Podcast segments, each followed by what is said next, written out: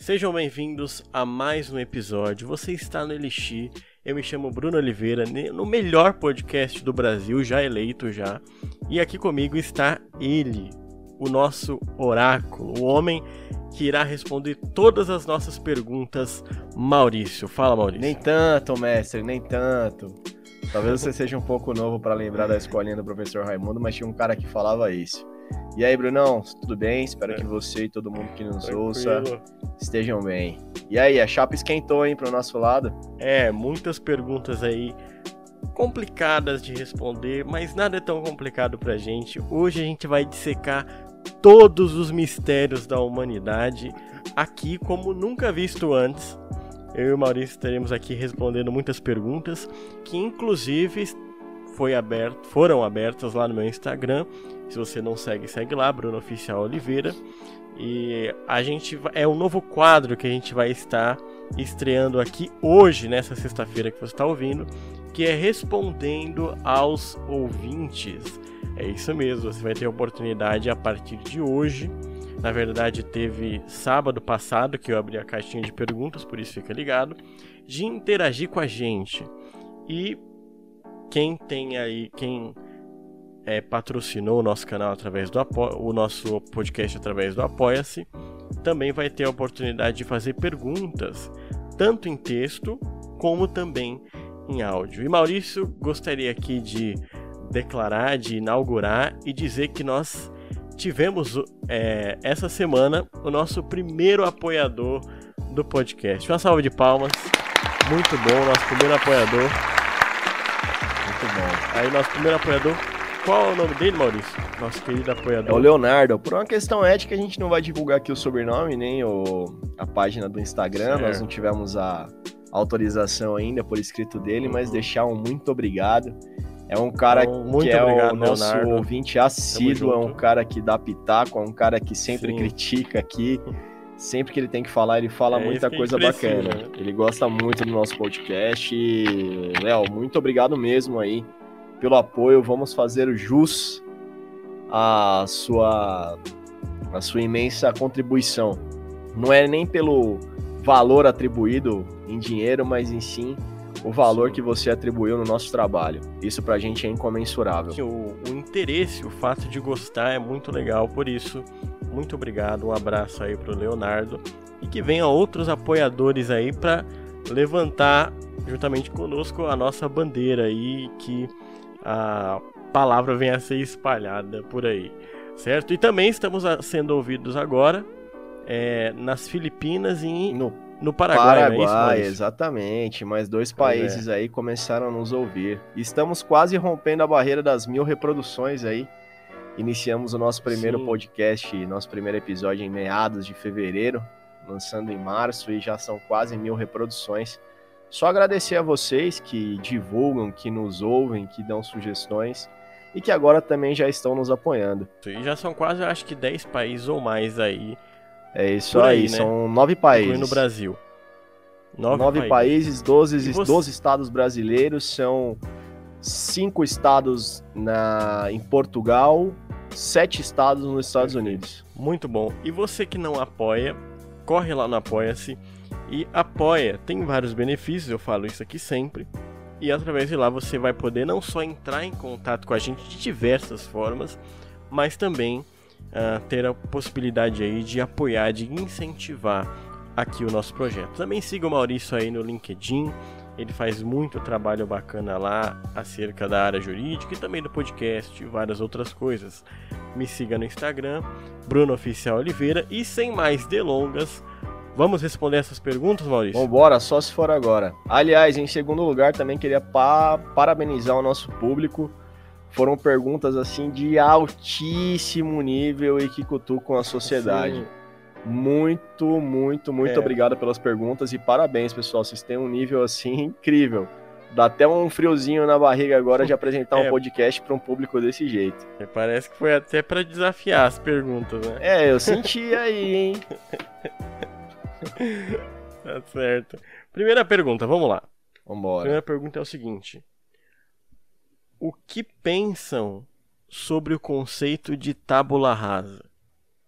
Então, é, Maurício, você quer aí nos apresentar o conceito? Como quer começar isso? Olha, aí? tábula rasa, eu, eu, eu ouvi muito vagamente quando eu. Antes, antes, bem antes de eu estudar direito, e foi um uhum. conceito que tinha me sumido da cabeça. Aí no direito eu voltei a estudar, e é um conceito da filosofia, né? É, e assim, como fazia muito tempo que eu não ouvia falar da tábula rasa, eu busquei aqui um pouquinho de introdução para algumas pessoas também que ainda não conhecem esse conceito, né? Da onde surgiu essa expressão tábula rasa? Era o primeiro tipo de escritura, um, um, uma tecnologia em escritura dos, dos antigos romanos. Eles escreviam em tábulas de madeira, bem fininhas, cobertas por cera. E aí eles escreviam em cima da cera. Era uma maneira de se errasse a escrita, podia apagar a cera, derretia a cera e passava de novo. Então tinha que ser uma tábua bem fininha, coberta com cera. E o conceito de tábula rasa, para John Locke, que é o criador desse conceito, é que o homem, o homem, ele é escrito tal como essa tábula. Ele nasce como uma folha em certo. branco e ele vai tendo a sua folha preenchida. E aí ele tem essa a, teoria da tábula rasa, ela é uma teoria dualista. Ou seja, ela é corpo uhum. e mente. O corpo são as Sim. sensações. Você é e você tem a experiência do que você sente. E a mente, você reflete sobre aquilo que você sente. É simples, é igual você misturar bebida e no outro dia dar ressaca, você passar mal e alguém te fala: olha, você não devia ter misturado. Mais ou menos isso. Perfeito. E também, complementando aí sua ótima colocação, apresentando o tema, tem outros dois caras que a gente também viu, vê na faculdade de direito, não só direito, mas na vida, né? na também vida. apresenta. Isso, também apresentam eles. E tem muita gente, inclusive, que a gente tem é, é influenciado pela, pelas ideias dessas pessoas, a gente nem sequer sabe quem elas são. Uh, mas tem outros dois caras que vêm meio que fazendo um contraponto ao John Locke, que é o Thomas Hobbes que acredita que, diferente do John Locke, que o homem ele é mal por natureza. Já né? nasce mal. Ou seja, ele não seria isso, ele não seria uma página em branco aí, essa tábula rasa. Ele já é mal por natureza. E um outro vem fazendo um contraponto de John Locke e de Thomas Hobbes, que é o Jean-Jacques Rousseau, que ele vem dizendo assim que o homem é bom, mas é a sociedade que o corrompe. Ou seja, para ele o homem é bom por natureza e a sociedade que o corrompe. Tanto que tem vários memes aí, né? O homem é bom, é o transporte público que o corrompe, né? Um monte é o boleto que acaba com ele. Isso, é isso que o corrompe. Agora. O que eu mais gosto é o homem, falar. é o lobo do homem, de Thomas Hobbes. Isso, que tá ali no livro Leviatã dele, né? Isso. O homem é o lobo do homem. Exato. Muito bom. Mas e aí, Maurício? Agora que a gente já apresentou a parte técnica, eu sempre começo com a pergunta para você. É. é. Como sempre, de praxe, que né? Que Já começar com essa Isso, justa. É claro. Talvez no episódio mais importante do, do, da história da humanidade. E hoje você vai me deixar na saia justa. Isso, pois é. Na próxima pergunta você começa me questionando também, mas eu te questiono. Qual dos três você acredita? Ou você tem uma terceira via? Quer dizer, uma quarta via, né? Olha, eu que não gosto, eu não diria? gosto de ficar em cima do muro. Mas assim, uhum. John Locke, ele também foi da medicina, foi apresentado a medicina por um bom tempo. E John Locke, ele era muito a favor da tecnologia. Ele dizia que o homem ele necessita da tecnologia. Então, muitas coisas que se acreditava no passado hoje caíram por terra, devido à tecnologia, devido ao uhum. conhecimento. E Thomas Hobbes também foi o criador do, da teoria do conhecimento do empirismo, que é mais ou menos associado à tábula rasa. O que é o empirismo? É o modo que você conhece as coisas através da sua experiência sensorial. Como você aprende as Perfeito. coisas, né? Então, o que, que eu penso sobre a tábula rasa? É, parafraseando aí com, com John Locke, pensando no empirismo e tudo que a gente já vivenciou, você olhar para trás fala, olha, o homem ele tem mais de 300 mil anos na Terra, né?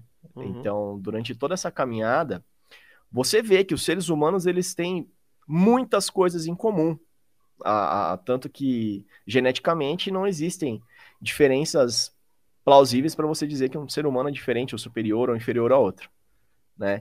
Então, Sim. o que, que eu penso em si da tábula rasa? É uma teoria que permanece muito forte até os dias de hoje, né?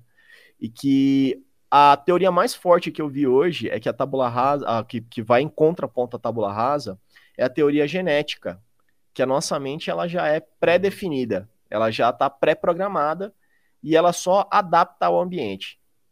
Essa seria a que é mais que, que bate em contraponto com a tábula rasa. Uhum. Mesmo com, com, com, as, com essa teoria da seleção natural da mente, que a nossa mente evoluiu tanto com a seleção natural e ela já é pré-programada, eu ainda acredito muito forte na tábula rasa, porque se você pegar dois irmãos criados na mesma família, eles vão ter teorias e visões diferentes sobre o que é a vida. Mesmo eles sendo criados com o mesmo amor dos pais, né? Ah, Maurício, uhum. então. E as doenças genéticas que acarretam, que você consegue olhar que tem várias pessoas no mundo que são assassinos, que têm problemas com a sociedade, essas pessoas elas têm problemas genéticos, elas têm problemas na carga genética, na, na, na questão da separação da, da, da sociedade, que elas não conseguem se adaptar na sociedade, isso é explicado cientificamente. Mesmo assim, mesmo assim, eu ainda consigo imaginar que a nossa mente ela não é pré-programada, que a tábula rasa ela serve exatamente para isso, para a gente ver que o ambiente que não é só o ambiente que nos define, mas todas as nossas experiências sensoriais que nos fazem como ser humano. Eu não sei se eu consegui. A, a, essa teoria Consegui, da tábula sim, rasa ela é tão louca sobre o ser humano que às vezes a gente acaba até dando uma bugada na hora de falar. Cara, eu penso o seguinte: eu acredito que a, a teoria da tábula, rasa, da tábula rasa faz sim sentido, mas também eu acredito um pouco na pitada da teoria do Jean-Jacques Rousseau. É, não exatamente que o homem tenha que nascer bom, mas só que a sociedade corrompe bons costumes. Muitos. Então. Por exemplo. É... Muita coisa que a gente aprende, por exemplo, durante a infância, valores que são colocados em nós, às vezes vão dissolvendo ao longo do tempo. Entende? Sim. Sim. Então eu acredito que existe uma pitada. Eu não acredito. Eu acreditei muito nessa teoria, mas hoje eu não acredito tanto que é que o homem nasce mal por natureza. Eu não acredito tanto, tanto, tanto nisso. Mas eu acredito numa mistura da, de Jean-Jacques Rousseau com John Locke.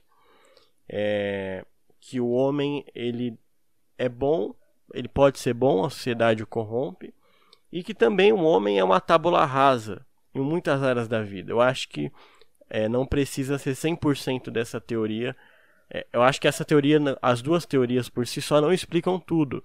Elas são flashes do que é a realidade. É, e sempre tem uma exceção aí na regra, né? Sempre tem uma exceção então, exemplo, na regra. Isso. Eu, você pega. Esses dias eu estava lendo é, coisas sobre o Sigmund Freud, que foi o pai da psicanálise.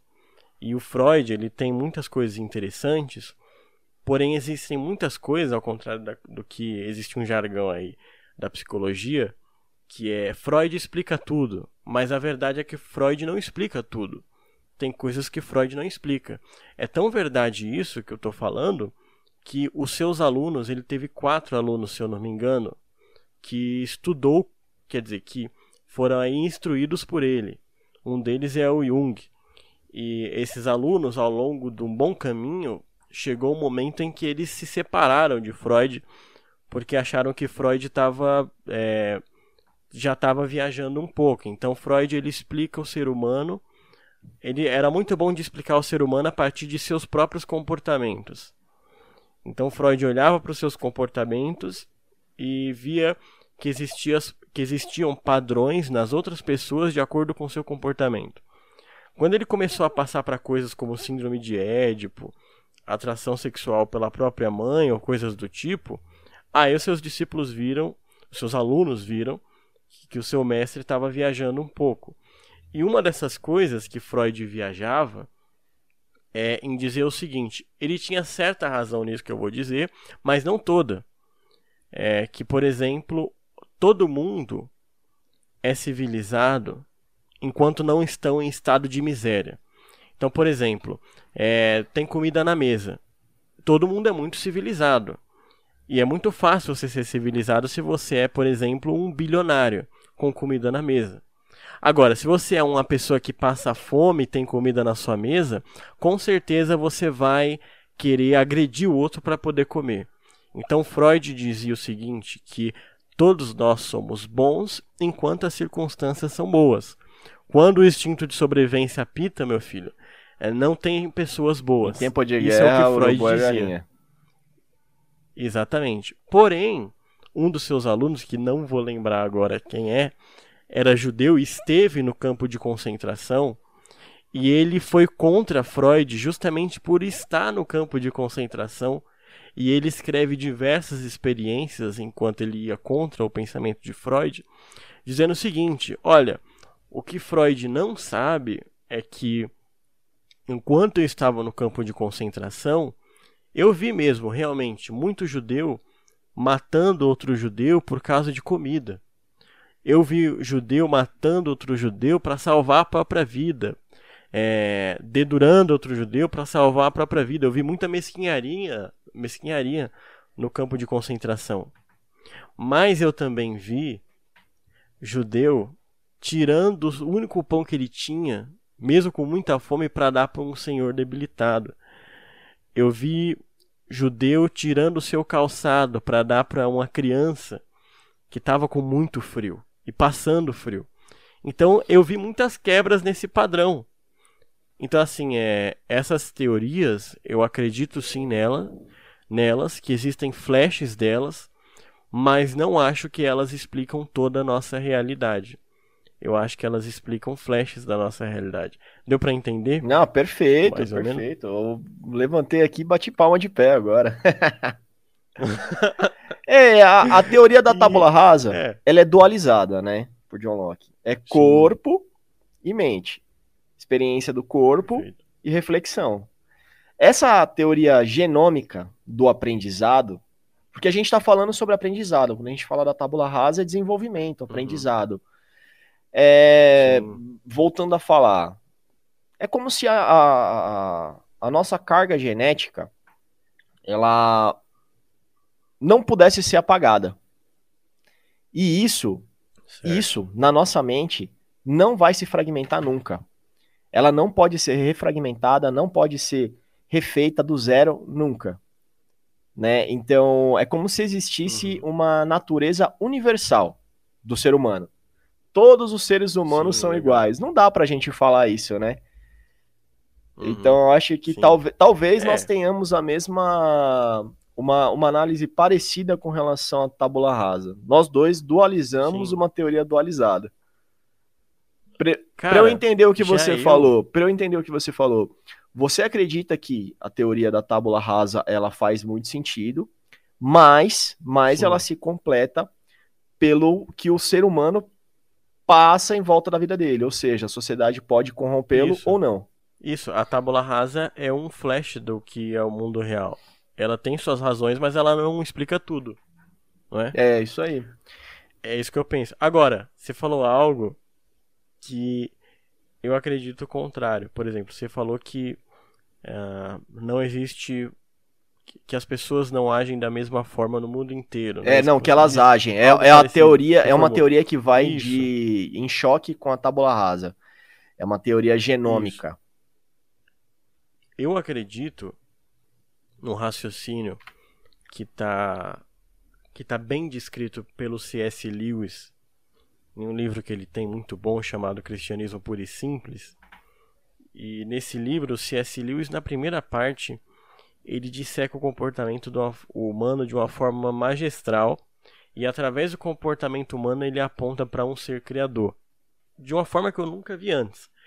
E nesse livro, o C.S. Lewis tem algo que ele se chama de lei natural, que a gente também vai encontrar isso aí eh, na, na faculdade de Direito, né? Que são a, as leis naturais do ser humano. O estado natural. É, o que... Isso, perfeito. É, o que, que o, C.S. Lewis raciocina a partir disso? Olha o seguinte: as sociedades elas têm culturas diferentes, elas têm comportamentos diferentes, valores diferentes, tudo diferente. Mas existem pontos dessa sociedade que a gente pode chamar de comportamento natural. E, por exemplo, vamos dar um, ele dá um exemplo muito bom da guerra. Segunda Guerra Mundial. Você tem aí a Alemanha e Estados Unidos. São, eram países naquele momento com ideologias totalmente diferentes, totalmente opostas umas às outras. Então, o que, que tem de igual nesses dois países? Nada. Em ideologia, nada. Mas existe uma coisa no ser humano que parece que é igual em todo lugar do mundo que você for. Por exemplo, todos, ambos os países, Estados Unidos e Alemanha, poderiam aí discordar em questões políticas, mas todos ambos concordavam que o homem que foge da guerra é covarde. Os dois países tinham questões políticas muito, muito aí diferentes, mas ambos concordavam que um homem que trai a sua própria nação não vale um, um conto. Eles até poderiam usar o traidor da nação oposta, mas depois de usá-lo, nunca que eles iriam confiar nele. Era escória. Ou seja, isso. Por quê? Porque apesar de você da, das nações, de todos os povos, de todo o tempo do mundo, de todo o período histórico do mundo, terem culturas e ideias diferentes, existem coisas que são imutáveis no homem. Existem coisas que são imutáveis no homem. É, traição, por exemplo. Você pode encontrar sociedades que têm duas mulheres, três mulheres, dez mulheres, uma mulher, mas todas vão concordar que qualquer relação que você tenha fora desse acordo que foi pré-estabelecido é traição. Então, existem conceitos que você só, só muda o jeito que ele que é colocado, mas a essência é a mesma. Então, essa, esse é o raciocínio do C.S. Lewis que eu acredito sim nisso. Eu acredito nessa lei natural. Você, alguém pode chegar aqui que está ouvindo o podcast e me apontar um, uma aldeia lá de não sei na onde, mas isso aí é 0,2% do que é o mundo. Então é a, a exceção da exceção da exceção da exceção. E a exceção da exceção da exceção da exceção não faz a regra. Eu estou falando da regra. Então eu acredito nisso também, que o homem ele tem uma lei natural que o rege.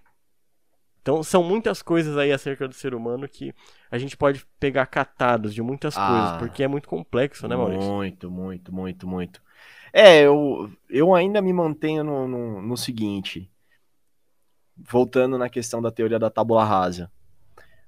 Uhum.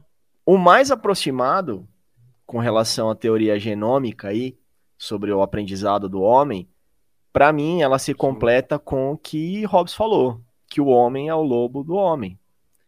Se você parar para pensar, é como você falou, tem a exceção da exceção da exceção da exceção da exceção. Se você pegar uma aldeia lá no, no, no cara, no fim, imagina lá uma aldeia que ainda não foi encontrado uhum. indígena. Lá vai ter uma sociedade formada com líderes, com provavelmente Sim. com alguma religião, com alguma crença e com seus costumes. Você imagina que tem 100 pessoas nessa aldeia. Uma dessas pessoas não vai ser 100% íntegra moralmente com o que eles acreditam. A partir daquele uhum. momento, ele é o lobo. E o que, que o lobo precisa para atacar? Ele precisa de poder, ele precisa da oportunidade. Então, se o lobo ele consegue essa oportunidade, se ele tem essa oportunidade de fazer o ataque dele, ele vai contra a teoria da tábua rasa. Porque ali todo mundo é bom. Uhum. Todo mundo segue as regras. Sim, todo perfeito. mundo ali já abriu mão do seu estado natural para poder seguir as regras. Uhum. Então. Perfeito, cara. Vai, realmente vai muito em choque. Eu não sei. Eu, eu, eu creio muito que seja de algum filósofo cristão. Mas é uma teoria rápida sobre o inferno e, e o céu. Diz que o, o céu é um monte de pessoas em volta de um caldeirão. Uhum. Que essas pessoas elas só têm um braço e tem uma colher muito grande. E essas pessoas elas se alimentam. Uma pega a colher no caldeirão e dá na boca da outra. E o inferno é um lugar com um caldeirão e as pessoas só têm um braço e as pessoas têm uma colher muito grande e elas vivem em guerra. Elas vivem se matando. Uhum. Porque ambas querem se alimentar e a colher não chega na boca, o líquido cai antes. e o caldeirão tá acabando a comida a cada instante e elas estão se matando. Então, por isso que eu acho que a tábula rasa é completa pela, te pela teoria do, do, do, Thomas Hobbes, que o homem é o lobo do homem, até mesmo porque, se você olhar a humanidade inteira, a maldade ela é pequena em quantidade da bondade. Mas quando é mal, é isso. mal com força. Isso. Cara, tá aí uma coisa que eu, eu tava conversando com meu pai esses dias. A gente falando sobre justamente a humanidade e tal. E uma coisa que eu acredito é o seguinte quem tá ouvindo a gente pode achar que eu tô falando besteira, né? Mas é o que eu acredito. Eu acredito que no mundo existem muito mais bondade do que maldade. Mas só que o que acontece? A bondade, ela é super discreta, cara. A bondade é escondida. A bondade é difícil de você ver. Ela não se aparece muito. Agora, a questão do, do mal é que o mal faz muito estrago. E o mal, é muito alarmista. O mal gosta de atrair toda a atenção para si. Então, quando acontece o mal, para tudo. Para tudo e a atenção vai para aquele mal. Quando acontece um bem, não para tudo e a atenção vai para o bem. Só acontece um bem. Então, às vezes, eu penso que existem sim muita, muita, muito mais pessoas boas do que a gente imagina. É porque elas não fazem tanto barulho. Né? Exato, exato. Não fazem tanto barulho. Agora, para vamos imaginar nas guerras, sem escolher um lado, né? Vamos imaginar numa guerra. Uhum. Aquele que tá batalhando, que tá lutando, na maior parte das vezes ele não sabe que ele é o mal. Para ele ele é o bom. Sim. Certo? Isso. Então se para ele ele é o bom, o adversário é o mal. E nessa uhum. história quem que seria o lobo? O lobo vai. É, é verdade, o mal também. Para existir o bem, existe o mal, certo? Uhum. E aí que vem a teoria da tábula rasa. Experiência sensorial. Até mesmo isso que nós estamos falando, que a maior parte do mundo é boa, nós podemos ser vistos como a maior parte do mundo é mal e a minoria é boa. Você se considera uma pessoa boa? Sim. É, eu também me considero. Mas o que, que garante? Só as minhas experiências sensoriais e a reflexão sobre as Isso. quais eu tenho dela. Não é mesmo? A gente pode ver que tem muito, é, muito, assim, muito menos bandidos do que é, pessoas boas, tem mais pessoas boas. É, a questão é o seguinte: apesar de eu acreditar muito nessa teoria do C.S. Lewis que eu falei, que existem é, leis naturais que nos regem, existem também a questão do bem e do mal, às vezes é muito subjetiva, depende do ponto de vista que você está olhando, né? Pois é, realmente. É muito, é muito subjetiva.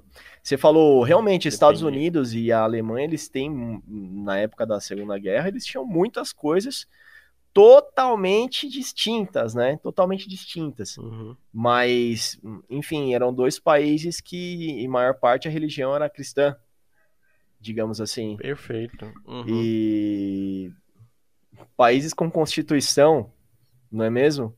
Uhum. Enfim. Sim. De... É. Agora vamos imaginar o mundo hoje se a Alemanha tivesse ganhado a Segunda Guerra Mundial, se o Hitler. A Alemanha não, né? Pelo amor de Deus.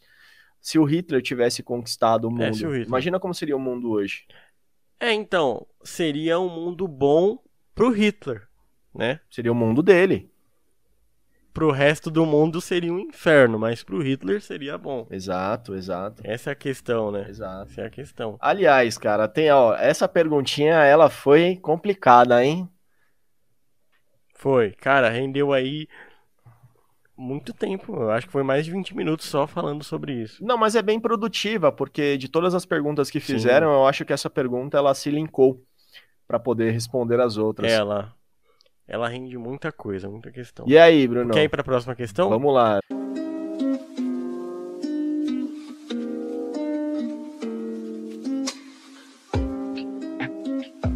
Bom, então, senhor Bruno Oliveira, vamos para a próxima questão. Certo. Quer fazer um alongamento aí primeiro, uns polichinelo? Não, não, tô tranquilo. Tá bem? Tô bem. Bom, é, foi uma pergunta bem aberta também, né? Assim como a da Tábula Rasa. O pessoal que fez as perguntas também bem espertinho, né? Fizeram as perguntas de uma forma bem, bem genérica, bem abrangente para colocar a gente na ponta da lança. Vocês têm alguma posição política? Eita, cara. É... Bom, eu acho que é justo a gente responder de uma forma bem ampla também, né? É, sim. É bom. Você Mas começa? por favor, se, posi se posicione. Não, eu comecei agora é com é... você, né? Tá na mão. teve um episódio que a gente falou sobre bolhas sociais que a gente citou político um pouco, né? Meio que rapidamente, mas foi. Sim, sim, é, sim. Citamos políticos. Bom, eu acredito o seguinte. Eu não sou. Eu não gosto de extremo. Eu não gosto de extremo. Em qualquer qualquer coisa que você vá falar na vida, eu não eu detesto extremo. Aliás, um termo que está ficando muito que ficou um termo pejorativo é falar, olha lá um isentão. Mas isentão, na verdade, é alguém que é isento de todo tipo de que, que não é preso a nada, né? É o cara que é mais livre. Eu gosto dessa ideia. Eu não gosto de ser o cara meia boca também em cima do muro. Eu tenho posições claras, mas eu acho que extremo atrapalha muito. Dito isso, é, eu penso o seguinte: eu não gosto de estado gigantesco a ponto de saber até a cor da sua cueca, né? No regime aí ditatorial, eu detesto essa ideia. Portanto, eu não gosto do comunismo.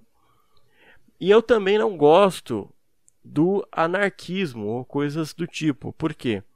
Porque eu não acho que o ser humano tenha a capacidade de, de se reger completamente sozinho. É impossível. A gente não tem é, autocontrole suficiente para reger as nossas próprias leis. Em qualquer lugar, precisa-se de um líder. Precisa-se de um líder. Eu também gosto, eu estou descrevendo aqui as coisas que eu gosto na política para tentar dar uma luz aí para as pessoas, né? Eu também gosto de um mercado mais livre, mais independente, que você tenha a possibilidade aí de crescer com alguma ideia que você teve ou algo do tipo. Eu gosto disso. Mas eu também não gosto de, por exemplo, do capitalismo selvagem, daquela coisa maluca. Eu acho que tudo tem que ter aí um, um ponderamento. Então, eu sou hoje, apesar de eu ser cristão, eu sou. Uh, eu gosto de um, de um mercado mais livre, mais liberal, mas eu também não sou tão conservador assim nos costumes. Eu era muito antes, mas eu acho que uh, em questões individuais, eu acho que deve ser tudo muito livre.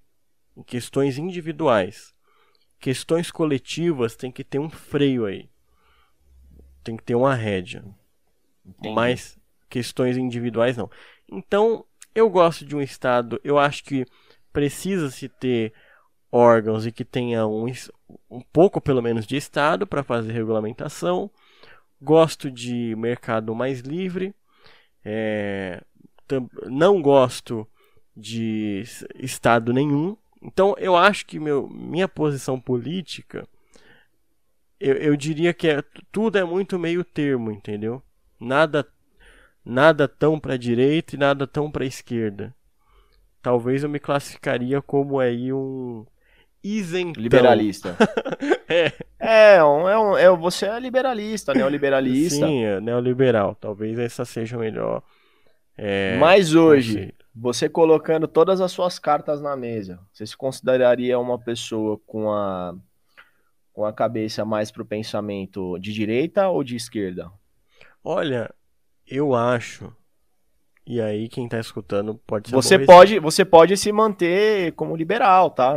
Sim. Aí é só curiosidade minha. Certo. Eu sou eu... seu fã, você sabe, né, cara? Que então, isso, cara? Preciso perguntar, né?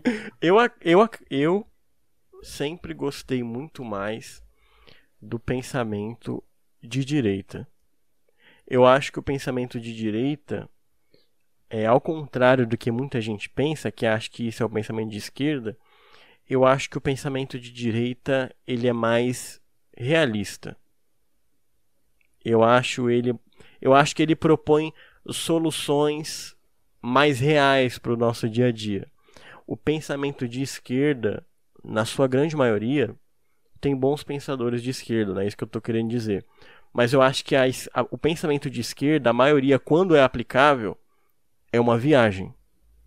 É muito tópico. Não estou falando que o pensamento de direita é uma maravilha. Tem pensamento de direita que ele quer arrancar suas vísceras, entendeu? Não, eu te entendo. Em questão de mercado, assim. Não é isso que eu estou falando.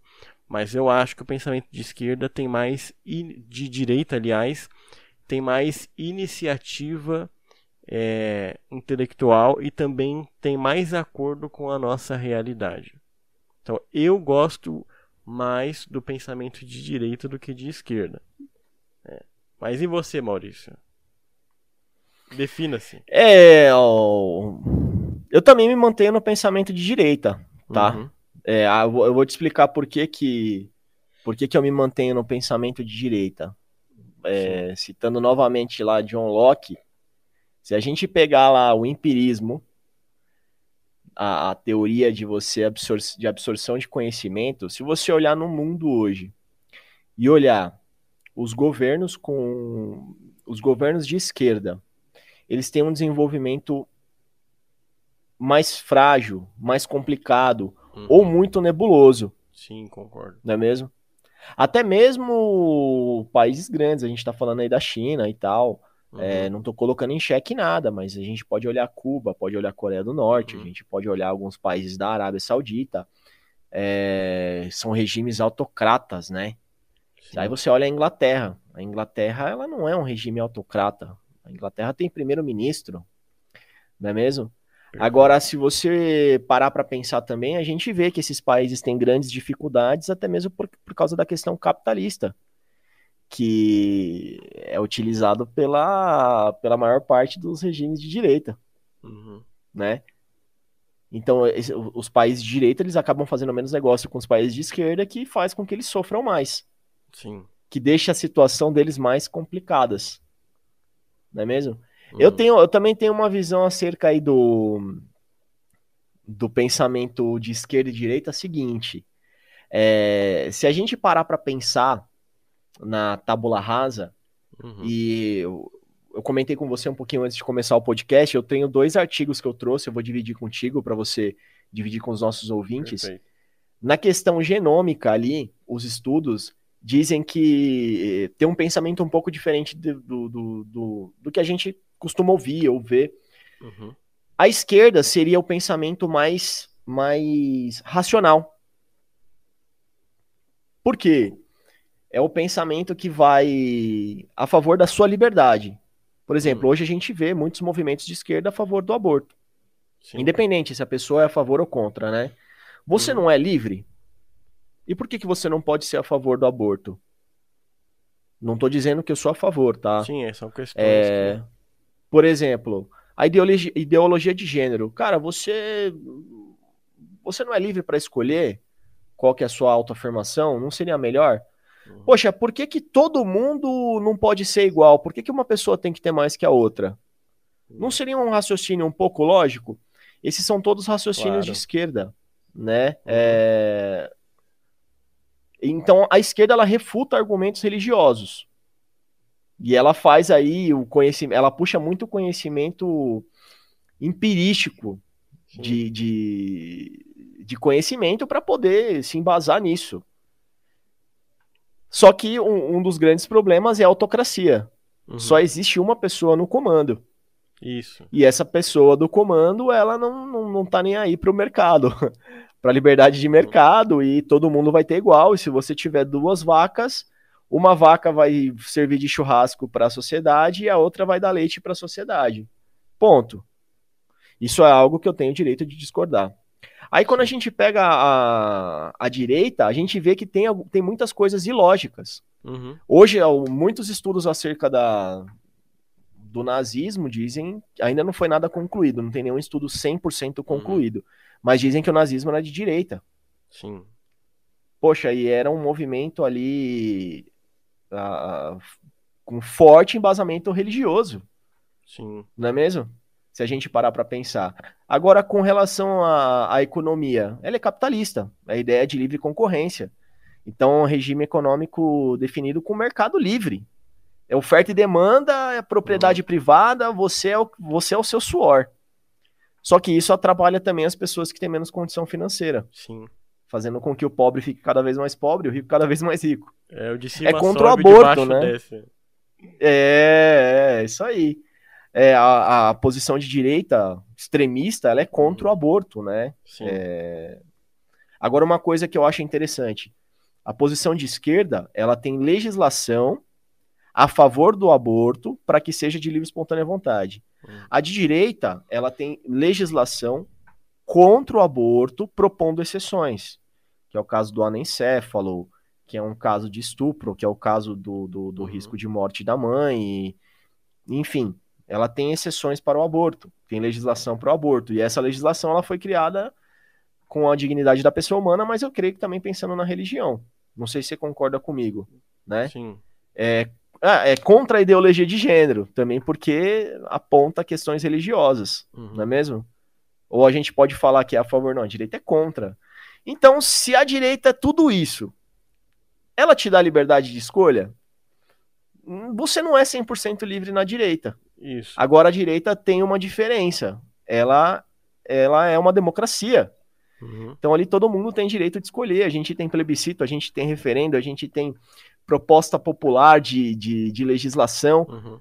Bom, na prática, claro que não é essa mil maravilha que eu tô falando, que eu tô vendendo para todo Sim. mundo aqui a questão de direita, porque eu sou a favor, mas não é o que a gente vê. É. Mas mesmo assim, por uma questão empírica, olhando toda essa questão lógica de raciocínio, eu ainda me mantenho de direita. Também não é. vou ser hipócrita falar que a minha família também não me influenciou por uma questão religiosa e por uma questão de vivência. A questão é a seguinte, eu não, eu não sou direitista, né? Eu não acho que, por exemplo, a direita tem todas as respostas. É, assim como eu não acho que a direita é o melhor, o melhor estado de mercado de um país eu acredito que a direita é a que mais se ajusta nessa realidade.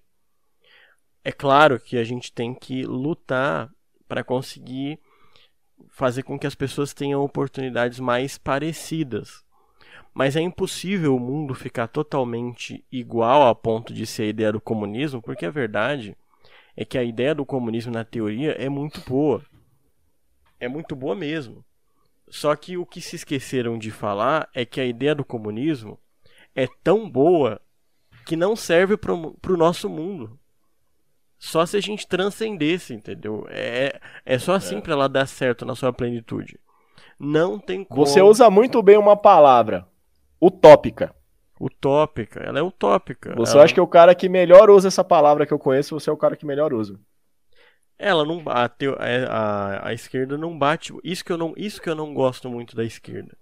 Ela viaja muito, entendeu? Ela viaja demais. E também, é claro, eu, não, eu quero deixar aqui bem claro: a, tem a direita que viaja também.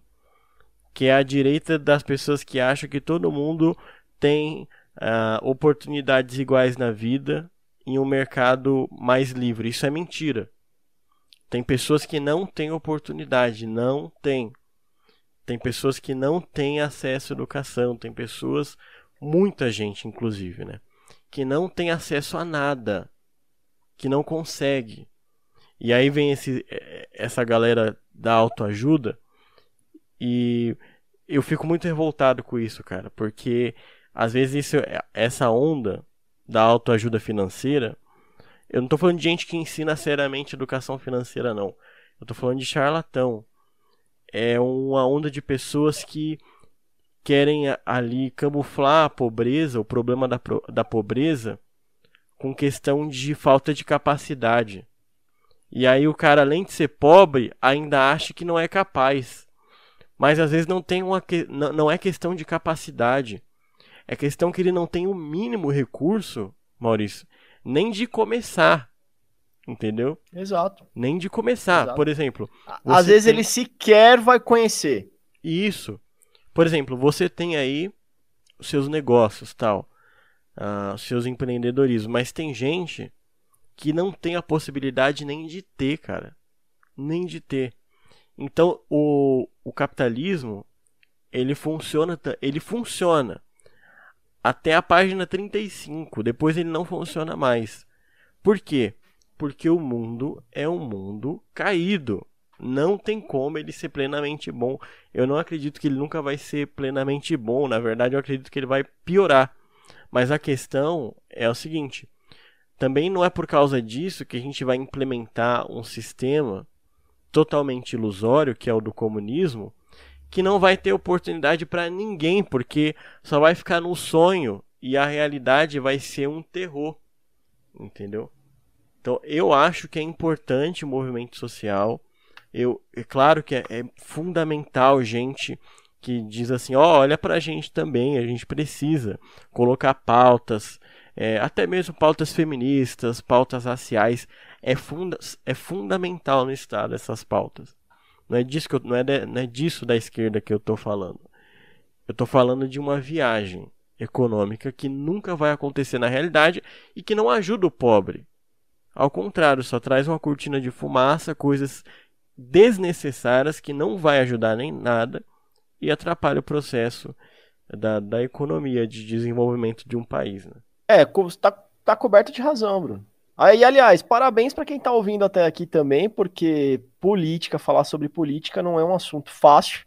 É. Eu, eu acredito que alguns já tenham até deixado de ouvir, pensando que nós vamos escolher um lado, vamos defender fascista, Lula, Bolsonaro. É, podcast Elixir antifascista. é, hashtag. E, na verdade, não.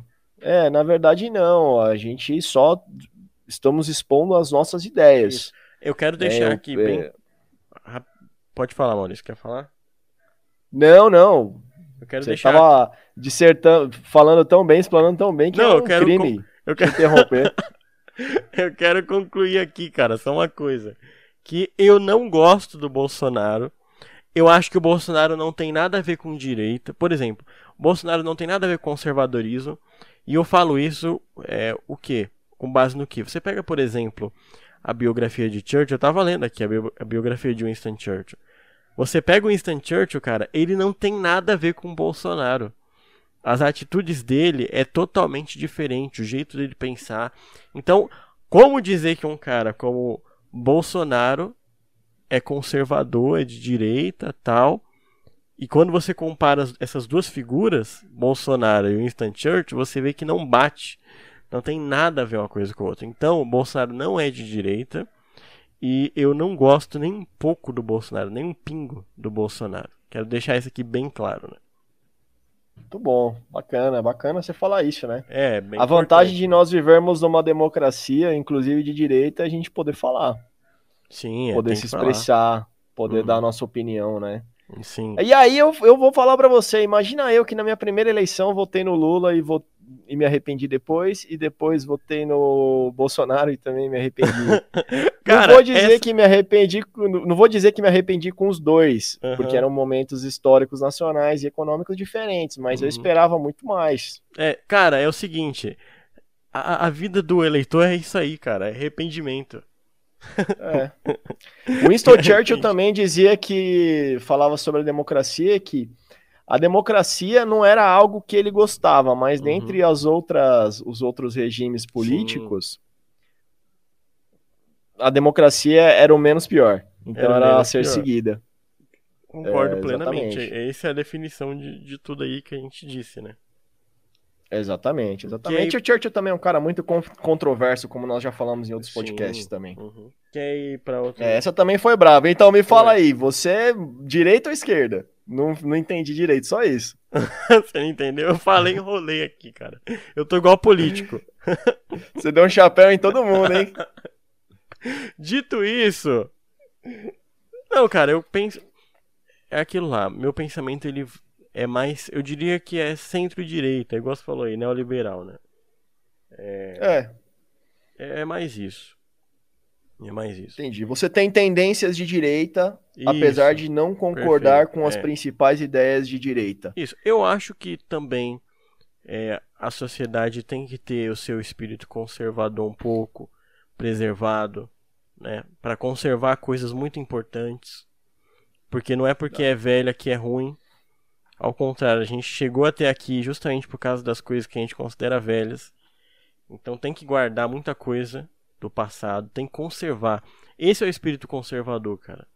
Não é falar que mulher tem que lavar louça, não é isso aí. Isso aí é estereótipo que as pessoas pensam. O conservador ele conserva aquelas ideias que são que serviram muito para uma sociedade, entendeu?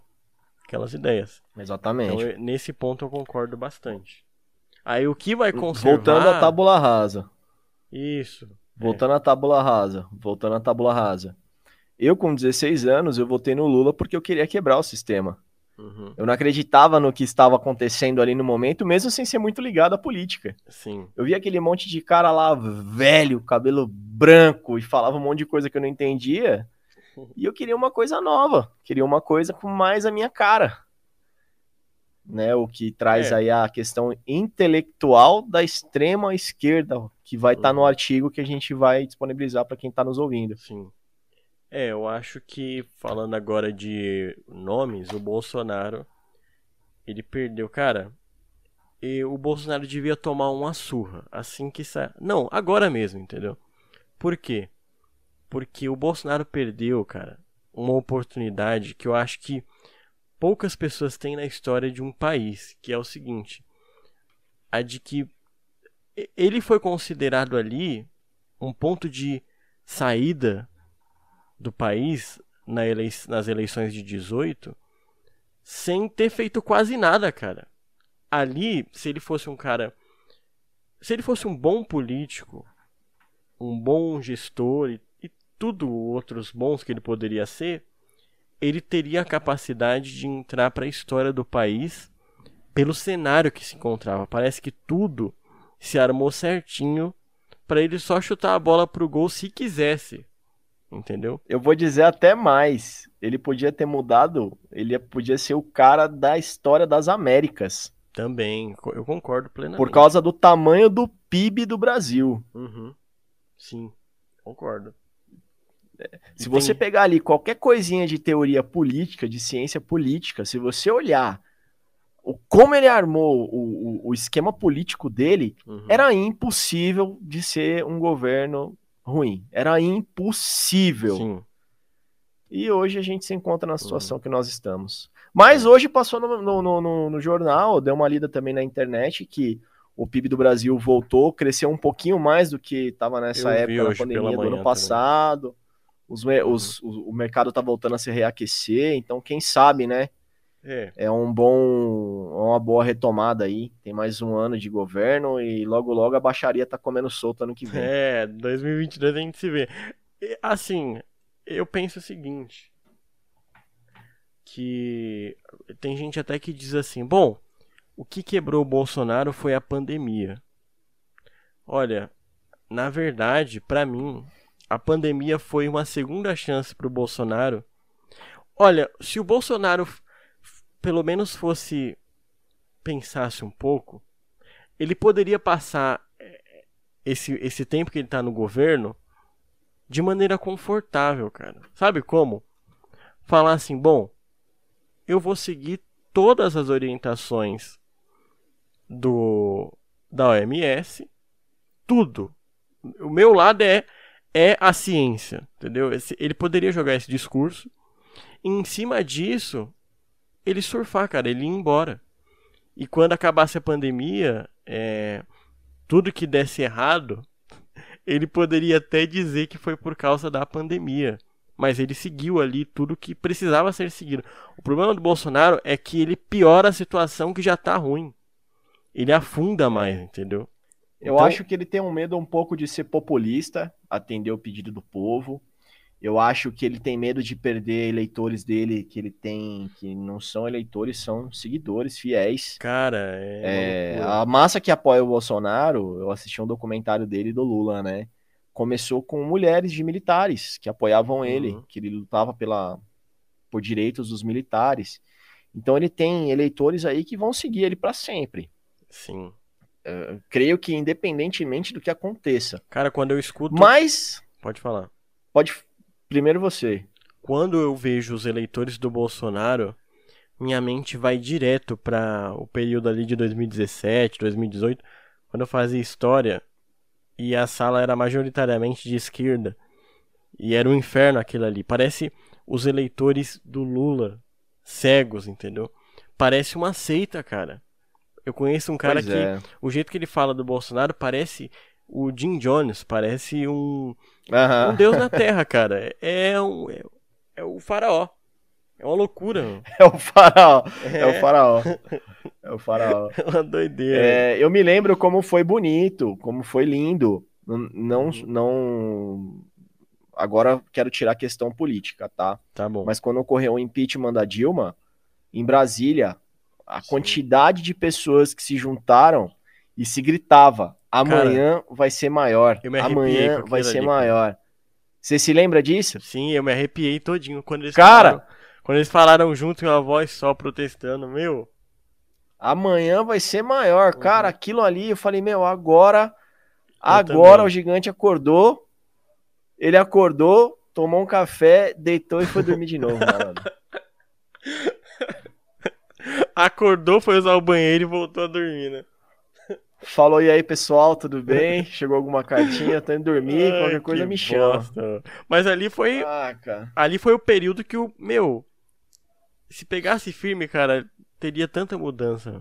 Ali seria o divisor de águas. né? Pois é. Nós tivemos vários quases, né? Vários Qua- é, quases, esse vários é quases, vários quases, vários quases. E ano que vem, eu tô muito preocupado com o ano que vem. Muito preocupado, muito preocupado mesmo, mas não com a decisão política, mas com os políticos que vão vir a se candidatar. Sim, eu Tem papo de Danilo Gentili, tem papo Isso, de eu já vi. Luciano Huck. Hum. É, cara, Cara, vou me candidatar. eu, bom, eu- olha, eu não vou te dar 100% de certeza do voto, mas você seria um grande candidato dentre esses aí. Em patamar você cara. já tá na frente, tá? Em patamar você já tá na Já, frente. cara, eu já tô sabendo enrolar bastante, entendeu? Eu já, tô Já, desenvolvendo. Chavequeiro, né? Já tá chavequeiro, né? Ai, Vou te ai. dar umas coisinhas que eu tenho do Maquiavel aqui pra você dar uma lida, dar É, uma aprofundada não. melhor. Cara, Aí não precisa ser bom, basta aparecer, entendeu?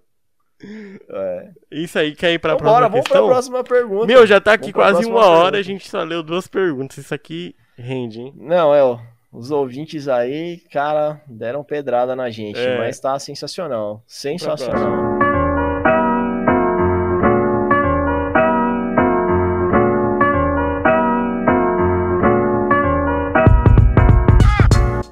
Vamos lá. Vou ler aqui. São a favor de pena de morte? E aí, Maurício?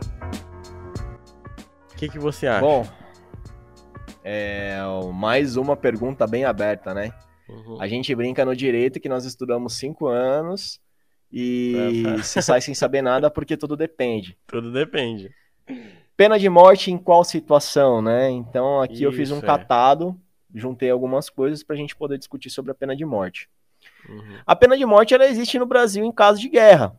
Sim. Se tiver guerra declarada, nós temos a pena de morte. Salvo essa situação, salvo essa situação, é impossível pena de morte no Brasil devido aos nossos erros judiciários. A gente Uhum. já comentou também sobre o filme Milagre na Cela 7. Sim. Comentamos já, né? Sim, você, você falou. Então, ali ia haver um erro judiciário, um cara ia ser morto, ia, ia, ia, ia ser sentenciado à morte de forma injusta. Com o nosso sistema penitenciário hoje no Brasil, é impossível a pena de morte. É impossível. Vai ter muita gente julgado errado e vai morrer. E outra, para quem que seria a pena de morte? Pô, para um estuprador, beleza. Esse cara ele estuprou uma pessoa, pena de morte. E o cara que estuprou 10? Vai ser Uhum. julgado como? Ah, ele vai ter prisão é, 40 anos, pena máxima, cumpriu pena máxima, vai ter a pena de morte. Tá. E pro cara que estuprou, matou, foi pedófilo e Uhum. traficante? Ah, esse cara ele vai ficar 100 anos na cadeia.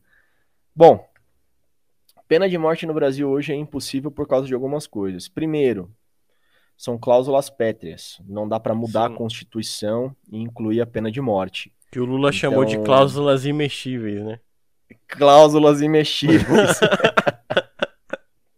É, é, é o nosso presi- é são os nossos presidentes, cara. É isso aí. só, só, só monstros legendários da história que vão ficar. Então, no Brasil eu sou contra a pena de morte, primeiro por esse uhum. quesito, pelos erros que nós temos.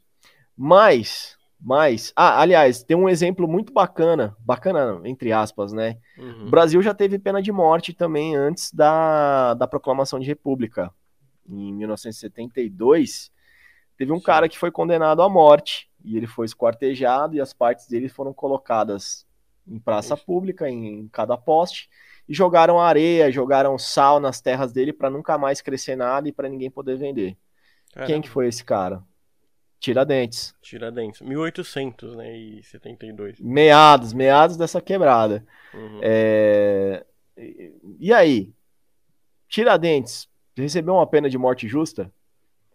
Naquela época, se você Sim, é, né? tramasse algo contra a coroa, uhum. pouca ideia. Pena de morte. Mas olha quem foi Tiradentes para nossa história. Tem um senhor chamado é, Gunter Jacobs. Jacobs. Se a gente for falar em português, a pronúncia é Gunter Jacobs, para quem quiser procurar aí. É um, sempre que eu posso, eu tô dando uma lida, ele tá vivo ainda, ele é um filósofo, escritor, uhum. e a especialidade dele é direito penal. E ele tem uma Pô. teoria que fala o direito penal do inimigo. E isso aí é muito interessante. A gente tem o nosso direito penal no Brasil, né? Pro, pro, pros crimes que ocorrem aí odiernamente, que sempre a gente está vendo aí no, uhum. no Datena e tudo mais. No Bate. Isso, isso. E o Gunter Jacobs, ele, ele tem a teoria do direito penal do inimigo. É como se fosse o lado B do direito penal.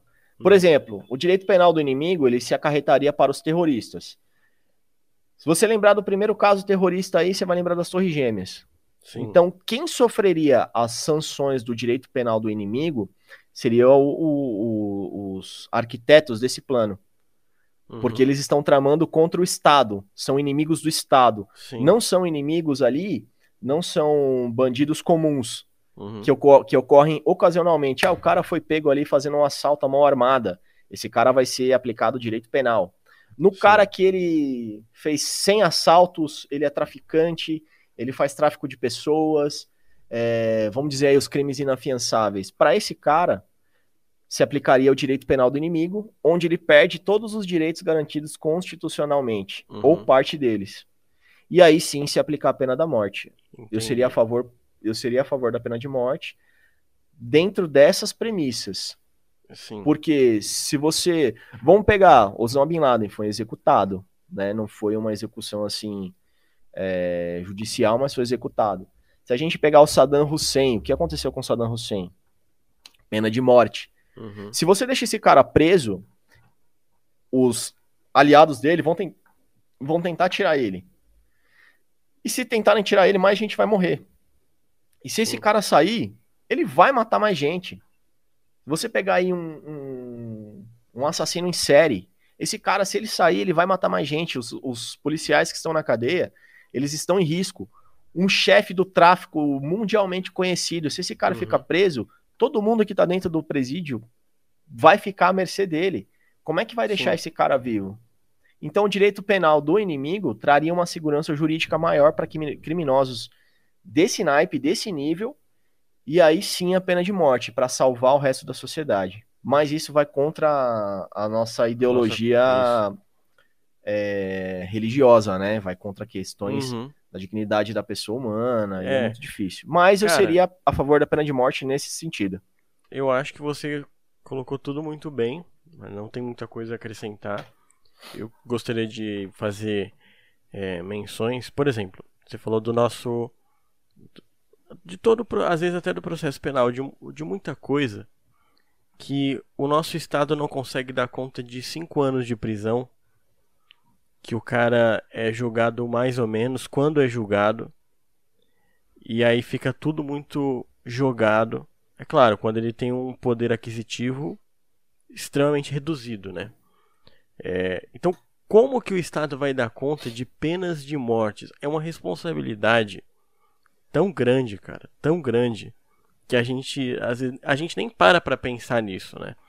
É como vai, é, como vai ser o estrago, consequências de um estado irresponsável que a gente tem, e até em estados mais responsáveis, como é ca caso aí de países aí de fora tal, ainda assim existem erros, né? Judiciais, tantos que a gente conhece. Tem até advogados que trabalham não só é, lá fora, mas aqui no Brasil, no caso de penas é, sem ser pena de morte, né? Para tirar presos que estão ali, que nem foram julgados, que estão abandonados, inclusive. Então tem muitos erros judiciais mesmo. Agora, é. uma coisa que você falou aí no final que para mim, cara, é o que fecha, que as pessoas podem vir aqui pegar exemplos de outros países que deram certo, tal, e eu posso até dizer, nossa, de um ponto de vista lógico, o seu argumento faz até sentido. Mas quando isso processa, é, foi o que você falou por último. Quando isso processa para mim, na minha crença cristã, não passa, cara. Não passa, não consigo. Não vai, né? É, aí é uma, não é uma questão social coletiva, é uma questão pessoal. Eu não consigo processar Exato. a pena de morte, entendeu? Num ponto é. de vista cristão. Eu proponho a gente fazer uma pergunta de volta pro, os nossos ouvintes, para uhum. quem acompanha a gente aí. E, se possível, fazer até uma enquete aí no seu, no seu Instagram. Sim. A seguinte.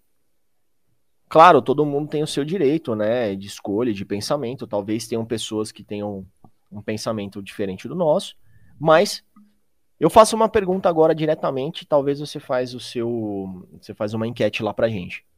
Uhum. Se você é a favor da pena de morte, você teria a capacidade de ser o carrasco?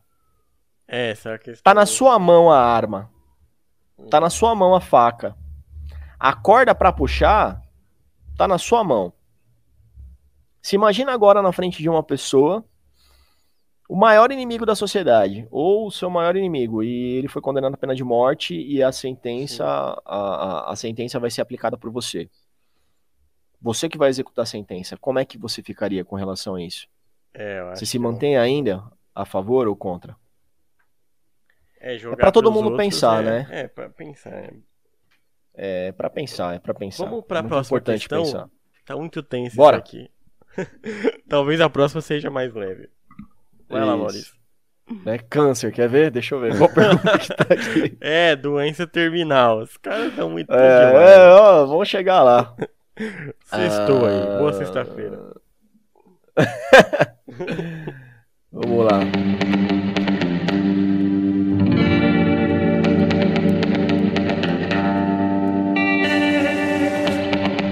Que pensam sobre eutanásia? Aí, ó, levinha, tranquila. Leve, leve. Almoço de domingo. Ai, ai. É bom. É pra mim, né? Eu começo. Isso. Cara, é, a eutanásia, eu diria que tem algumas questões que eu não tenho total pensamento formado. Há muitas, né? A gente não é obrigado a ter em todas. A eutanásia é uma delas eu fico meio balanceado.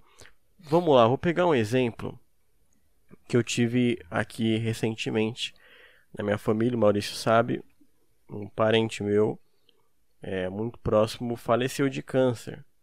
E ele estava com câncer, ter, câncer terminal.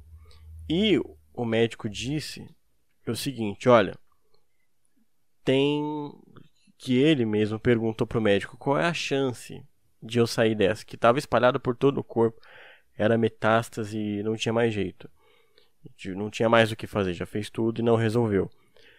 E ele perguntou qual é a chance de eu conseguir sair dessa. O médico falou: olha, é 5% de chance, ou seja, de todos, 95% dos pacientes vêm a óbito e outros 5 meio que quase que milagrosamente se curam.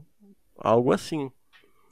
E o problema da eutanásia nesse sentido, do Estado aplicar eutanásia, para dizer, não, mas vai acelerar o processo da morte, para que a morte venha com mais dignidade.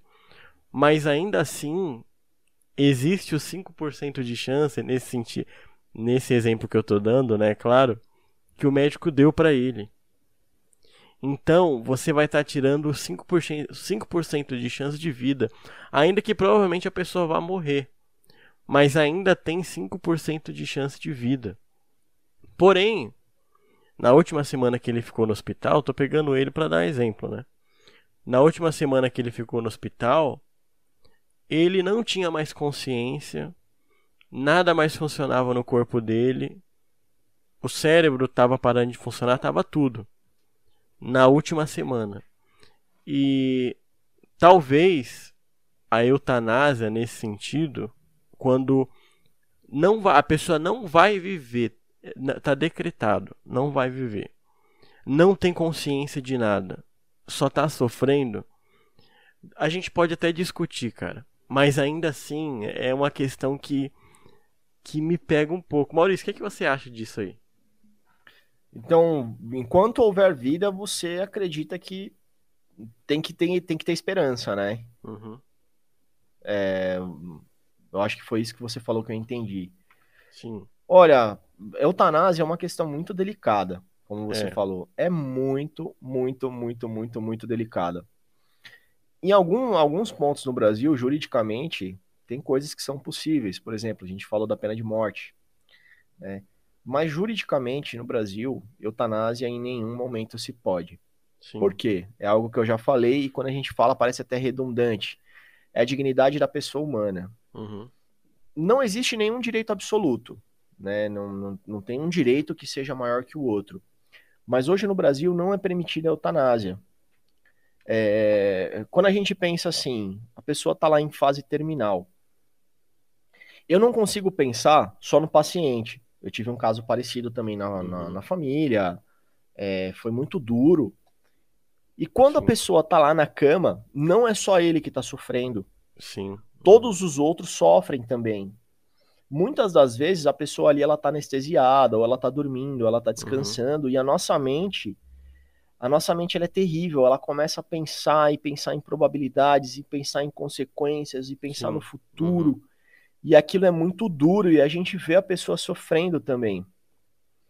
Mas mesmo assim, mesmo assim, enquanto houver uma possibilidade de vida para a pessoa, tem que se manter, tem que ter fé, tem que buscar. Uhum.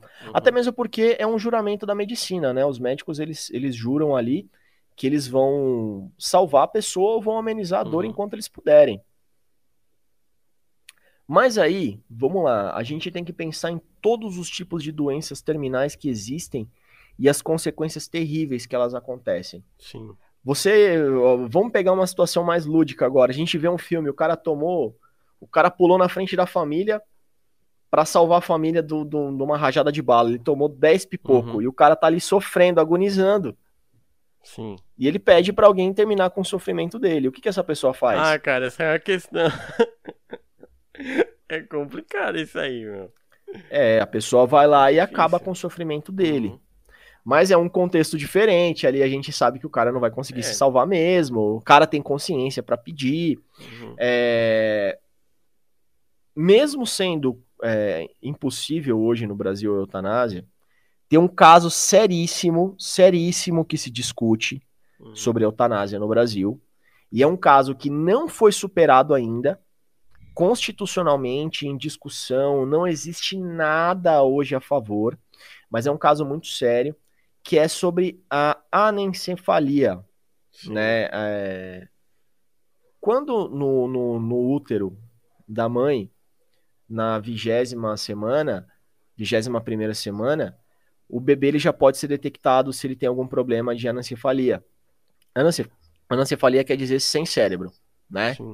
É, mas na verdade ele tem uma estrutura cerebral, só que ali não, não, não comporta, ele não vai sobreviver a partir do momento que ele nascer. Ele vai ficar ali dias, semanas ou meses no máximo vivo. Mas ele tem um pouco de cérebro. Então aí é permitido o aborto, certo? É, o aborto é permitido aí uhum. nesse momento. É, Antecipa-se o parto e, a, e ceifa a vida intrauterina.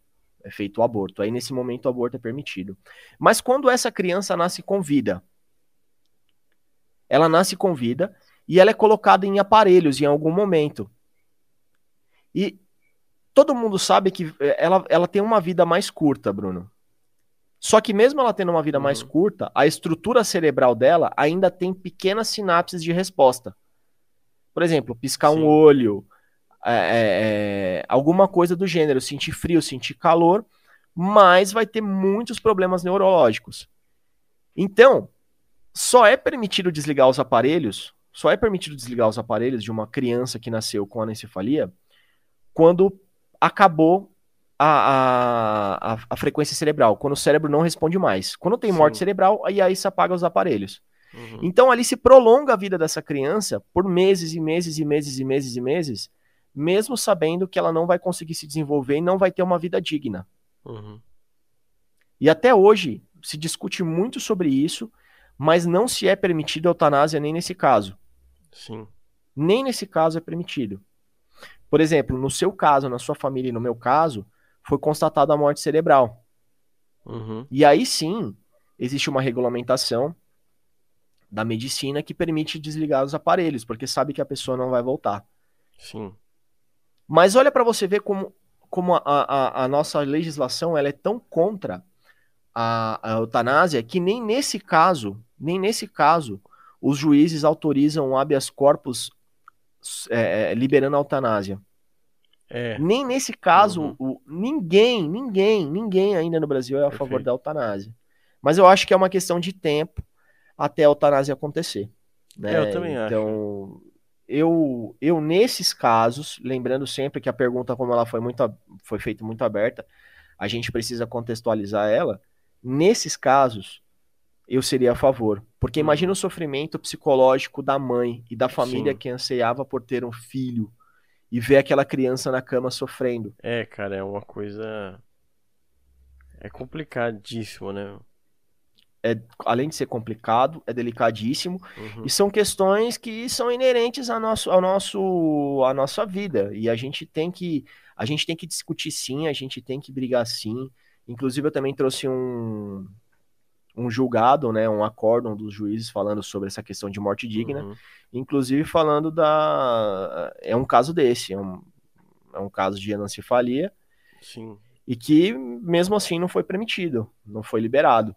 Vamos colocar né? no, é. no, link aí, né, do isso, coloca que é importante, de repente a galera tem. Uhum. Eu não sei qual que é a área, eu sei que tem muita gente inteligente que nos ouve aí, tem pessoas de várias áreas. Sim. Ou se você está pensando em estudar, de repente está pensando em, em cursar direito, uhum. de repente é um apoio de material que você vai ter. É, né? Com certeza. Salvo isso, se você aplica. Ah, aí beleza, vamos colocar essa situação. O cara pulou na frente da família para se socorrer, socorrer a família, e alguém vai lá e mata, vai lá e mata o cara por dó. Uhum.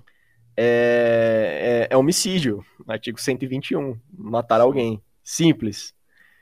E digamos assim, que por ser um homicídio de piedade, uhum. ele é privilegiado, aí você vai ter uma diminuição Sim. de pena, mas nem assim você vai ser isentado da pena. Sim. Ah, mas e se o cara tá lá na cama e a gente vai dar uma injeção para ele mesmo e ele mesmo vai se colocar a injeção? Também é crime. Artigo 122, auxílio ao suicídio. Uhum. Então não existem hipóteses hoje contextualizadas no Brasil que autorizem a eutanásia. E pelo amor de Deus, se quem fez essa pergunta fez por causa daquele filme Como Eu Era Antes de Você, não tô desfazendo, é. uhum. tá? Mas as, as, coisas não são tão bonitinhas como quanto nesse filme.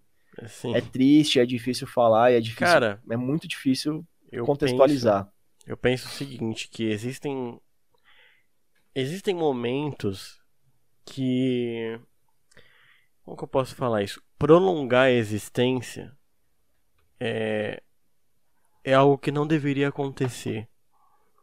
Então, existem coisas que são coisas extremas, como o exemplo que você deu aí, que é, não deveria prolongar a situação. Entendeu? Não deveria se prolongar. Então eu acho que em casos de que não não tem mesmo, mesmo, mesmo que fazer, é, por uma questão de dignidade, é, talvez prolongar muito a existência daquela pessoa, é, não sei se seja a melhor opção, entendeu? Mas de novo, é muito complicado esse assunto. É, vamos dizer que é um tipo de tortura inversa, né? É, isso. Exatamente. Porque você não consegue libertar a pessoa daquele mal que tá ali Uhum. corroendo ela, tá acabando com ela, e o sofrimento dela se prolonga. Tortura inversa mais uma pra, vez, é, pra pessoa e mais pra uma quem tá vez, assistindo. bate de choque de frente com, com a religião, Isso. Uhum. não é mesmo? Como que a gente pode pensar numa coisa assim, sendo do- do- do- da nossa escolha religiosa, Uhum. né? É, é uma questão que. é, por exemplo, no, no caso, a pessoa vai morrer. Né? Não é você. Não, ela não tem nenhuma chance mais. Essa é questão, né? Ela não tem nenhuma Exato, chance. Exato, Nem exato. 0,1% de chance. Ela vai morrer. É. Nesses casos, É. eu acho que tem que ser discutido, sim. Entendeu? E eu acho que ainda deveria ser considerada a consciência da pessoa. Talvez ela deveria ter algum grau de consciência ali para poder escolher É, se ela ter tiver eutanásia ou não.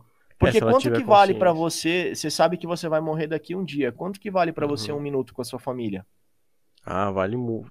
Cara, não tem valor, na verdade. É, exatamente. Então, de repente, a Uhum. pessoa ela vai sofrer o que, o que for necessário pra passar o último É. segundo com o amor da vida dela. Nem que seja um penso passarinho, assim, um gatinho. Sim. Não, se ela tem consciência, eu acho que se a pessoa tem consciência e ela consegue se comunicar, ela tem que.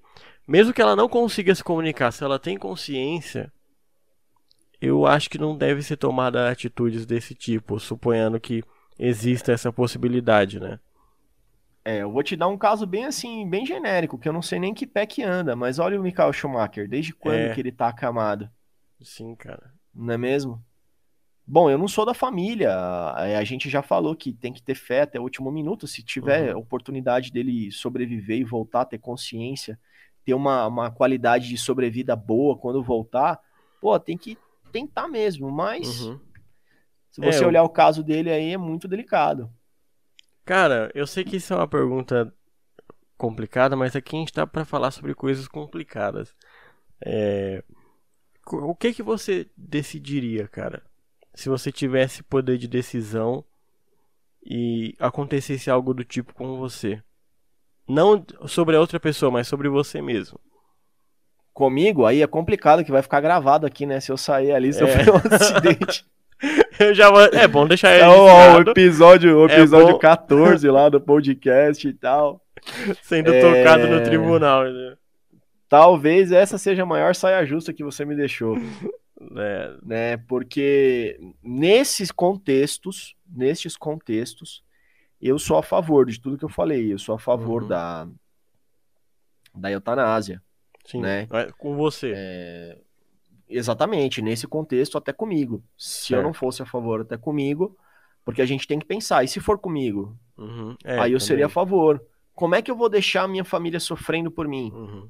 Né? Como é que eu vou deixar o grande amor da minha vida é, ver eu me deteriorar cada vez mais É, ali não libertar ela para seguir a vida dela? Seria até um pouco de, Egoísmo. digamos assim, egoísmo.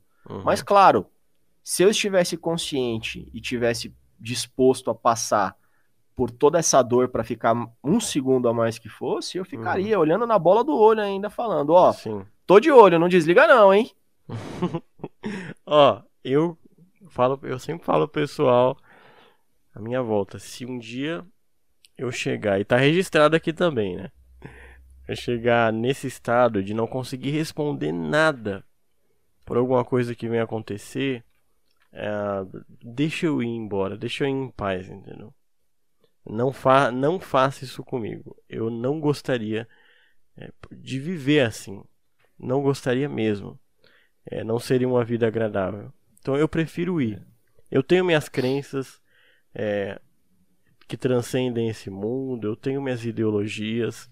Então pra mim vai ser muito melhor ir embora, entendeu? Em paz. Sim. Então é, É. a questão minha. Mas é muito delicado, né, meu? Delicadíssimo, delicadíssimo e mais uma vez, as perguntas aí elas se fizeram muito pertinentes e a- as coisas se a gente pegar esse, esse nosso episódio e ouvir ele de trás para frente, ele vai fazer o mesmo sentido, porque a gente Sim. vai voltar falando da tábula rasa. É. Essas escolhas são por uhum. causa das nossas vivências, das nossas escolhas, Sim. dos nossos aprendizados, experiências sensoriais. Uhum. Não é mesmo? É... Quer ir para a próxima pergunta? Eu acho que esse vai ser o podcast mais longo. Eu sinto isso. Ah, Mas a gente já tá acabando. Ser... É, Comprido a... mesmo. Mas vamos lá, vamos Cara, foi tenso. Pergunta. Esse foi o assunto mais tenso aí, mais complicado. Esse foi o assunto mais tenso. Vamos falar de um negócio agora mais leve. Vamos falar da, de AIDS e da guerra na Síria. Uma coisa mais leve. É, vamos falar uma coisa mais tranquila.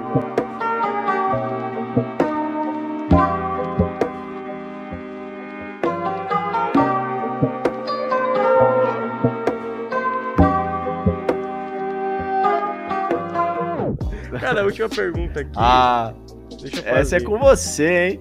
Não, isso aqui parece ser muito mais zoeira, né? Porque é uma pergunta. Quem é o pai da mentira? Ah, é, é os políticos, né? Ah, eu vou mais além. O pai da mentira é o ser humano. É o ser humano. Mentira é algo é ruim, Maurício? Humano.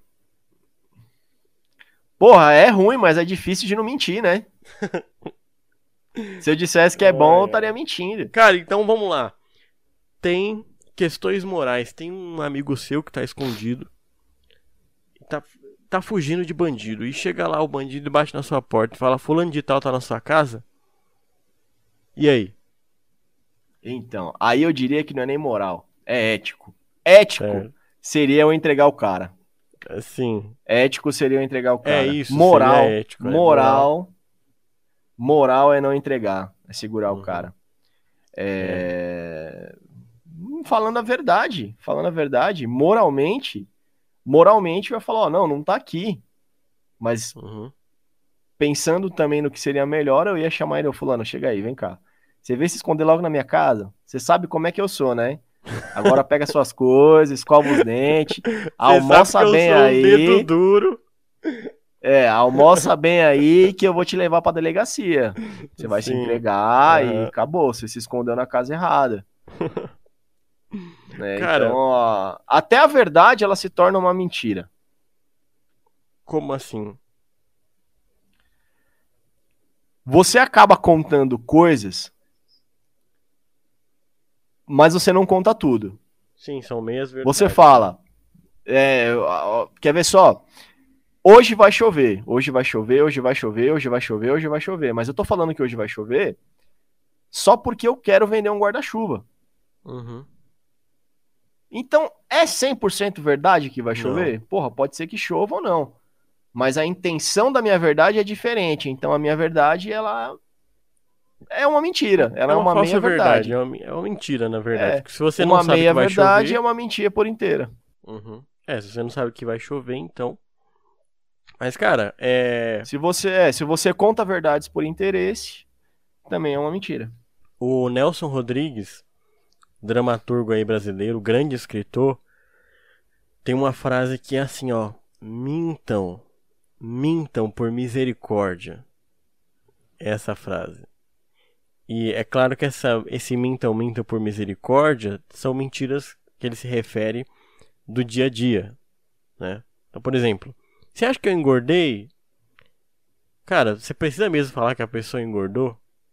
Ou se ah, tá, tá bonita essa roupa em mim? Precisa mesmo falar que tá feio?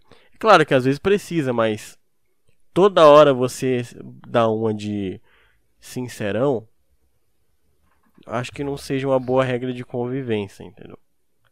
Ninguém é 100% verdadeiro então, 100% concordo.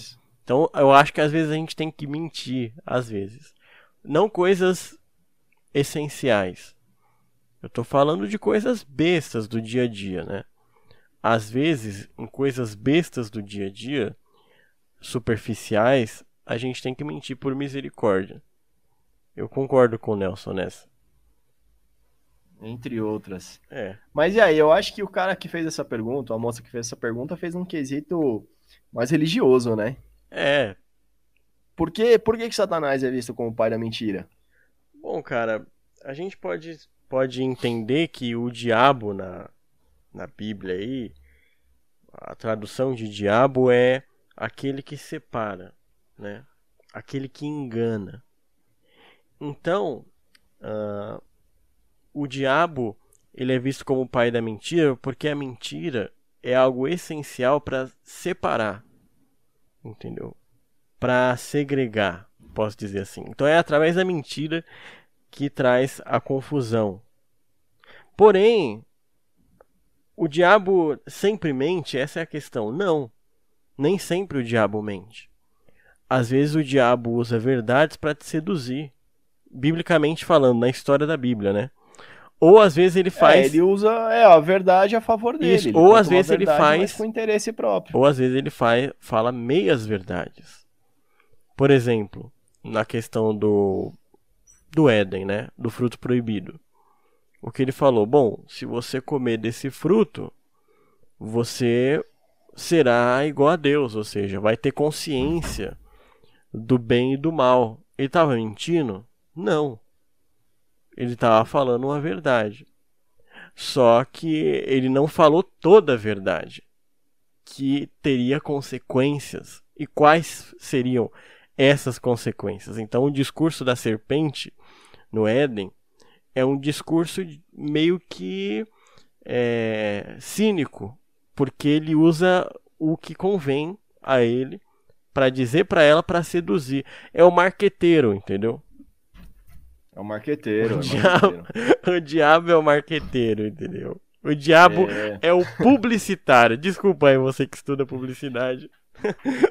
Não, brincadeira. Se tiver alguém da área aí, é só uma analogia, né? Pelo amor de Deus. É, que isso, jamais dizer que publicitário é mentiroso. Não, mas. Exatamente. Não é não, é brincadeira. Mas é essa aí, essa é a noção, entendeu? O diabo é o pai da mentira. Pô, então essa. Essa foi a mais fácil de responder. É, isso aí eu acho que foi zoeira, mas. É isso aí. Tá valendo, tá valendo. Cara, eu acho que esse foi o tá podcast tá mais longo que a gente fez até agora. Foi muito bacana. Mas eu vou te falar que deve ser um dos melhores, hein? Eu diria que Isso. tá no top 3. Cara, eu gostei muito de pegar assuntos soltos aí e andar por eles, cara. Vamos fazer mais. Foi muito bom. Isso aí. Vamos, com certeza e... vamos fazer mais. Agora deu medo, viu? Vamos tentar fazer menos perguntas, porque. É. A galera tá com o teclado afiado. Daqui a pouco é duas horas de, de responder aos ouvintes. E para você. É, é palestra. Isso.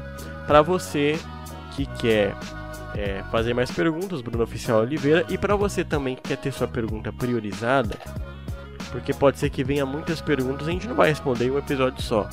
Se você quer ter a sua pergunta. E pode ser que demore muito isso, tempo para nós fazermos isso novamente. Muito tempo. Então, se você quer ter sua pergunta priorizada, vai lá no Apoia-se e apoie. É, também, se você quiser, já pensou você aqui envia um áudio pra gente e a partir desse áudio é, a gente vai colocar ele no nosso podcast. Então, ao invés da gente ler a sua pergunta, a gente vai deixar você falar, você fazer a pergunta e falar com a gente aqui. Seu áudio será colocado aqui no episódio. Então, isso vai ser liberado a partir do momento que você apoiar lá no Apoia-se. Então entre lá, o link vai estar aí na descrição também. Me siga lá nas redes sociais. Hoje, quarta-feira, quando acabar agora, que a gente está gravando na quarta-feira, eu já vou abrir uma caixa de perguntas, não para o podcast, mas para mim. Então, no meu Instagram tem muita coisa boa, inclusive o podcast que é maravilhoso. Vai lá, Bruno Oficial Oliveira. E também siga o Maurício do LinkedIn, ele posta muita coisa boa lá. Vale muito a pena seguir ele se você gosta de um conteúdo aí mais uh, formal a partir do que é o LinkedIn, que é muito bom. Eu sigo o Maurício no LinkedIn, ele manda ver. E também me siga no TikTok, Maurício. Tenho feito aí muitas dancinhas no TikTok maravilhoso. Só vem crescendo aí cada eu, dia. Falando sério, eu só vou entrar no TikTok pra ver o Bruno fazendo a dancinha. Eu faço dancinha. Cara, quando chegar. A dancinha do Papa Bento 16. quando chegar. Ver. Quando chegar na meta de apoiadores do canal, eu faço a dança. Boa. Boa. Tá marcado. Então é isso. Maurício, quer falar alguma coisa? Agradecer mais uma vez a audiência, o convite, é uma satisfação participar aqui do podcast. Eu aprendo muito, me sinto em débito aí. Agora, ainda mais com os ouvintes que mandaram perguntas incríveis. Agradecer mais uma vez ao nosso apoiador. Pra gente é muito importante e uma satisfação estar com vocês aí mais uma vez. Valeu, galera. Muito obrigado. Espero que todos tenham um excelente mês que entrou aí agora. Estamos no dia 2. Já rompemos também a barreira do meio do ano Sim. e vamos que vamos. Fé em Deus, pé na tábua. Perfeito. Então é isso. Muito obrigado por você ter nos acompanhado até aqui. Até a próxima e falou.